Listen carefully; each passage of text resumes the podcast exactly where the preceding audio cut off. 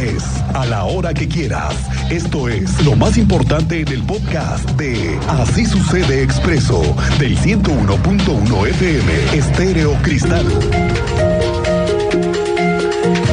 Oiga, ¿ya le tocó que llegue la multa por exceso de velocidad a su casa?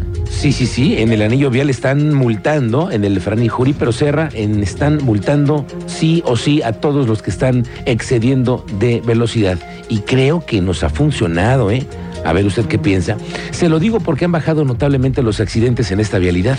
La mejor noticia de todo ello es que en los últimos dos meses, desde que arrancaron las fotomultas, que ahora les llaman clics de vida, pero es fotomulta, no se han registrado accidentes con personas sin vida en los últimos dos meses. ¿eh? ¿Por qué? Pues porque todo el mundo ya le mide. Así que de algo ha servido. 400 infracciones en casi dos meses desde que se comenzó a cobrar, mientras que en la prueba piloto, que duró un mes, se tuvieron más de 450 percibimientos.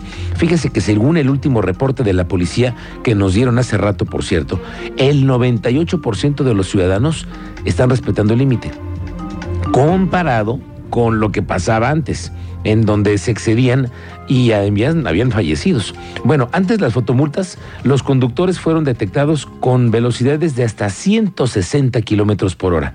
Hoy están más o menos en 100, 100 kilómetros los que se la vuelan, ¿no? Ahora, ¿qué pasa con los descuentos? Que sí hay, porque a pesar de que violes los límites de velocidad, habrá un descuento para los que paguen a tiempo. ¿Qué dijo el jefe de la policía? Tú sabes más de esto, Andrea Martínez. Muy buenas tardes.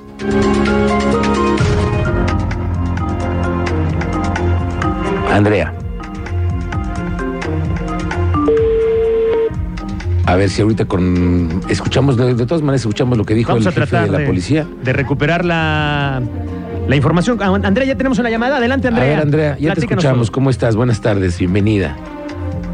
¿Qué tal, Miguel Ángel? Muy buenas tardes y también a toda la audiencia. Pues así es, aplicarán descuentos a los conductores que paguen a tiempo las fotomultas que se apliquen en el anillo vial eh, Fray Pero Serra así lo dio a conocer el secretario de Seguridad Ciudadana, Iván Elías Pérez Hernández, que bueno, detalló que ya se analiza esta posibilidad de dar eh, primero pues prórrogas de 10 a 15 días como máximo para que los conductores obtengan justamente un descuento en el pago de su multa, el cual bueno pues aún está por definirse. Escuchemos esta información que nos daba a conocer el secretario de Seguridad Ciudadana. sobre todo porque se están analizando ciertas cuestiones en mesas de trabajo de que se van a dar una especie de prórroga, estamos definiendo si 10 o 15 días para que la gente en cuanto le llegue pueda obtener algún tipo de descuento. Es, es un- únicamente una situación técnica que hay que afinar. Y bueno, también en cuanto a la tercera etapa de este sistema de fotomultas, Pérez Hernández aclaró que aún no han mandado las instrucciones a los domicilios de los conductores debido que, bueno, pues todavía se realicen, se realizan ajustes eh, eh, respecto a esta situación. Y finalmente, bueno, pues nos tocó que gracias a la puesta en marcha del programa de fotomultas han disminuido significativamente los incidentes viales en el País pero incluso como ya eh, lo destacabas, ya no se han registrado víctimas mortales en los últimos accidentes que se han presentado en esa vialidad. Esta fue la información, Miguel Ángel. Gracias, Andrea Martínez. Estamos pendientes con las fotomultas. Tenga usted cuidado, ¿eh? Bueno, nada que llegan las lluvias. La preocupación en el sector ganadero y agropecuario está cada vez peor. Es que no hay agua. Ni al 5% están las presas y bordos. Por cierto que hoy vamos a tener una charla con el secretario de Desarrollo Agropecuario del gobierno, Rosendo Anaya, para que nos digan a ver qué van a hacer. Porque una cosa es que no hay agua, una cosa es que no llueva, pero ¿y qué van a hacer? ¿Alguna estrategia tendrán? Hoy se lo vamos a preguntar. Bueno, el señor Genaro Evangelista, que es originario de la comunidad de la griega, lo entrevistamos hoy esta mañana porque queremos saber el pulso de lo que ve y pasa en el campo y tuvo que vender ya cuatro cabezas de ganado para poder comprar alimento y agua para su ganado. Es que la producción cada vez es más complicada ante la falta de forraje, obviamente la falta de agua, las presas secas y en el monte hay poca pastura. Primeramente, pues tenemos el problema del ganado. El ganado, pues ya no es, ya no es tan fácil, este, poderlos, este, pues ya no, ya no engordar, ya no tenerlos de buen ver, sino que pues ya mantenerlos, porque pues la pastura está muy escasa, ya casi no nos llueve, eh, apoyos pues no hay, no tenemos ningún apoyo, entonces pues sí se, sí se nos es muy difícil este para, para nuestro ganado. Y tenemos que estar vendiendo ganado. Mire, ahorita yo en esta sequía he vendido cuatro. He vendido cuatro para ir comprándoles algo de pastura a las, a las que quedan. Pero al paso que voy, pues no, tal vez en uno o dos años. Oiga, por cierto que hoy hay un encuentro de presentación del nuevo presidente de la UGR, Romualdo Moreno Gutiérrez, pues para que lo conozcan y sepan qué planes tiene, porque él no es el nuevo presidente de la UGR. Y a mí algo que me interesa muchísimo es, sin lugar a dudas, qué planes tiene la UGR para la feria. Sí, Planes sí, que se esperan desde hace mucho tiempo. Porque mira, ya pasamos pandemia. Ya tuvimos feria post pandemia. Malísima, por cierto, malísima. Sí, que más No, no allá mala, de ir ¿eh? a un siguiente nivel después de lo vivido, tendrían. y se fueron para atrás. Bueno, es que era la salida, pero ahora que hay no- sangre nueva, supuestamente, vamos a ver, porque ahora sí que tengan un proyecto nuevo, ¿no? Como dicen los políticos de este sexenio, del siguiente nivel. Bueno, es que se requiere de una feria del siguiente nivel. Y si los ganaderos ya no tienen ganas, ya no tienen ideas, no tienen proyectos o les falta dinero para hacerla, pues que se la pasen la estafeta a cualquiera de los cientos de empresarios que sí quisieran una feria de otro nivel. Pero bueno, los ganaderos siguen asumiendo esa responsabilidad. Yo no sé quién se las dio. Desde hace años alguien dijo, no, pues los de la feria, ¿quién nos van a hacer? Ah, los ganaderos. ¿Y por qué no fueron los polleros o los ingenieros o los constructores? ¿No? ¿Por qué no? No entiendo. Se las dieron nada más a los ganaderos. Pero cada año está peor la feria. Entonces yo digo que ojalá que llegue sangre nueva. Hoy va a ser la presentación, mañana le cuento qué dijeron. La Unión de Franeleros y Comerciantes del Estadio Corregidora está solicitando la intervención del gobierno para que los empresarios que organizan espectáculos los dejen laborar. Fíjate, los tienen vetados en el Corregidora, en el Arteaga, en la Plaza de Toros.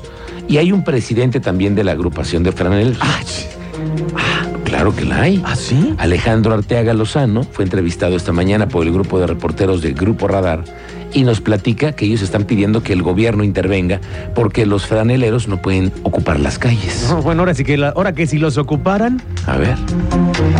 Este, el tema aquí es de pues venirle a solicitar al gobernador este pues nos apoye este interviniendo él o la Secretaría de Gobierno interviniendo en que con los empresarios que vienen de otros estados compran las las concesiones este se compra se rentan los- el estadio el estadio es de gobierno del estado bueno de todos los queretanos ¿verdad? pero aquí lo que pasa es de que nos están haciendo un lado los empresarios ya traen gente del Estado de México, traen lo que es cerveza, todo. Bueno, pues por algo tampoco hay confianza en ese sector. Vamos a ver en qué sucede y qué, decisión toma el gobierno. Oiga, ¿qué le cuento? Que robos en 5 de febrero. Sí, varilla y materiales. Tú sabes de todo esto. Teniente Mérida, ¿cómo te va? Muy buenas tardes. Muy buenas tardes, Miguel Ángel. Muy buenas tardes a nuestra audiencia. Déjenme les pongo al tanto de lo que ocurrió esta mañana. Fíjate que un sujeto que portaba chalequito de la obra, casco, andaba ahí merodeando, lo vio el personal acarreando varilla hacia la colonia San Pablo, volvió a regresar, volvió a llevar, ya se les hizo sospechoso, les dieron seguimiento y resulta que este sujeto pues era ladrón que se estaba llevando material de la obra de Paseo 5 de febrero. Al final fue detenido y presentado ante las autoridades, llegó la policía municipal y fue entregado con todo y chalequito y casco a la policía. Ya de ahí habrá que investigar cuánto tiempo estuvo haciendo las mismas fechorías ahí en las obras de Paseo 5 de febrero. Es parte de lo que les tenemos en breve a través de Así Sucede Expreso Radio. Gracias, Teniente Mérida. Al rato aquí lo platicamos. ¿Quién sabe más qué más se habrá llevado, eh? Eso es lo que se dieron cuenta. Sí. Y se dieron cuenta hoy. Veto a saber qué más se había llevado. Bueno, al rato le contamos y lo platicamos con el teniente Mérida. El alcalde en tu calle, Luis Nava, visitó el parque de Sombrerete en la colonia Altos de San Pablo. Está verificando los avances en las obras que hay en espacios y colocación de una lonaria para una mayor convivencia, que haya un espacio recreativo para también pues mejorar las condiciones de esta zona. Estuvo con la secretaria de Obras Públicas y el alcalde dijo que van ya casi el 90% de los trabajos. Nos encontramos en el Tianguis de Sombrerete para revisar los avances de la obra de la nueva lonaria y de la rehabilitación del espacio que ocupan las y los comerciantes, pues estamos seguros que con este tipo de acciones, a las que se suman también el seguro de vida y atención médica, dignificamos sus condiciones de trabajo y apoyamos la economía familiar y propiciamos también el consumo local y la recuperación de espacios públicos para todas y todos. Oiga, ahora que andan muy inquietos varios de los panistas que van a buscar competir en las elecciones que vienen, y no por ponerles el dedo, ¿eh? no, no, no, pero aquí tenemos varios que andan de espectacular en espectacular. Y si no, que le pregunten a doña Lupita Murguía, por ejemplo, que la andan promocionando en esta revista que apareció, o como otros, ¿no? Como el secretario de Desarrollo Social Agustín Dorantes, que también anda, pero bien entrevistado por todos lados y también forma parte de los que están en espectaculares. Bueno, déjeme decirle que los de Morena se están alistando con su equipo de abogados para ir tras estos adelantados. Hay denuncias por actos anticipados de campaña debido a la colocación de espectaculares que a los de Morena les parece muy sospechoso que haya tantos y también tantas conferencias en donde aparecen hombres y mujeres políticos del sexenio y que además forman parte del Partido Acción Nacional. Rufina Benítez es la dirigente de Morena en Querétaro y así advirtió a los panistas que andan de adelantados.